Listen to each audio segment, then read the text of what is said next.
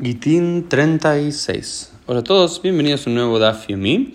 Cuando vemos eh, otro, otra takaná, otro edicto, quizás uno de los más famosos de todo el Talmud, también Mipnei Tikkun Olam, para arreglar el mundo. Y dice así, Ilen, Ilel Itkin Prosbul, así había aparecido en la Mishnah, que Ilen estableció el Prosbul.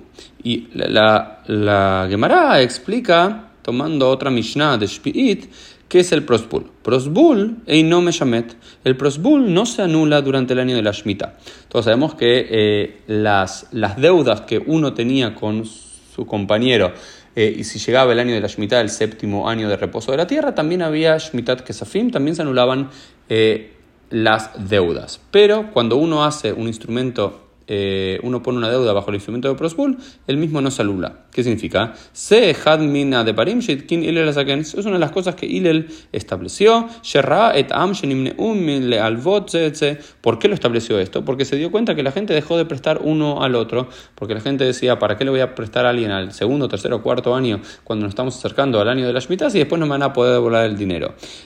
Al Torah y estas personas eh, estas personas estaban transgrediendo, los ricos que no prestaban, estaban transgrediendo lo que estaba escrito en la Torah, y Shamer lehan penie dabar im blial, eh, no sea que tu, corazón haga algo eh, incorrecto, ¿no? Amad beitkina prosbul, se levantó y estableció el prosbul. ¿Y qué es el prosbul? El prosbul es un instrumento, ¿sí?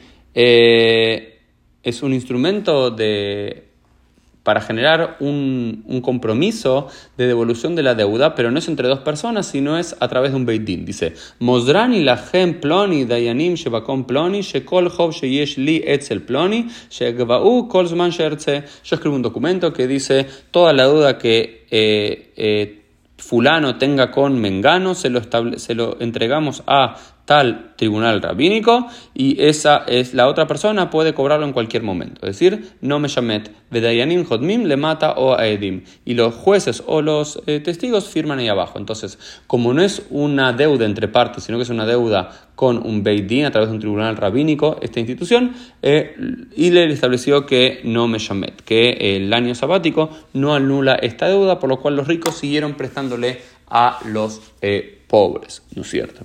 Y eh, esto únicamente Ile lo puede hacer porque en los tiempos rabínicos no estaba la Shemitah de Oraita, eh, el, año sabático establecido por la Torah, sino era un Shemitat eh, de Rabanán, un año sabático establecido por los rabinos. Entonces era menor la provisión que tenía, por lo cual le permitió poder establecer esta tacaná, que de alguna forma va en contra de la propia Torah, pero como era un edicto rabínico, por Tikkun Olam podía establecerlo. ¿no?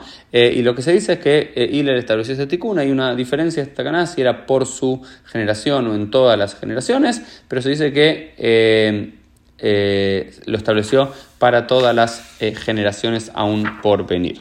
Eh, y luego los sabios explican qué significa la palabra prosbulen, ¿sí? Y hay dos opiniones. Rabjisa sostiene prosbulei ubutei. Es una ordenanza, pros es una ordenanza para los bulei y los butei. ¿Y quiénes son los bulei? Los ashirim, los ricos, y los butei son los pobres. Entonces, ¿qué significa el prosbul? Es una ordenanza, una institución para los pobres y para los ricos, para que los ricos no cierren su mano y puedan eh, prestar el dinero sabiendo que lo van a recibir nuevamente y también para que los pobres puedan recibir ayuda cuando necesitan un, préstamo, cuando necesitan para restablecerse, también para ello. Entonces es una institución que busca ayudar tanto a los ricos como a los pobres.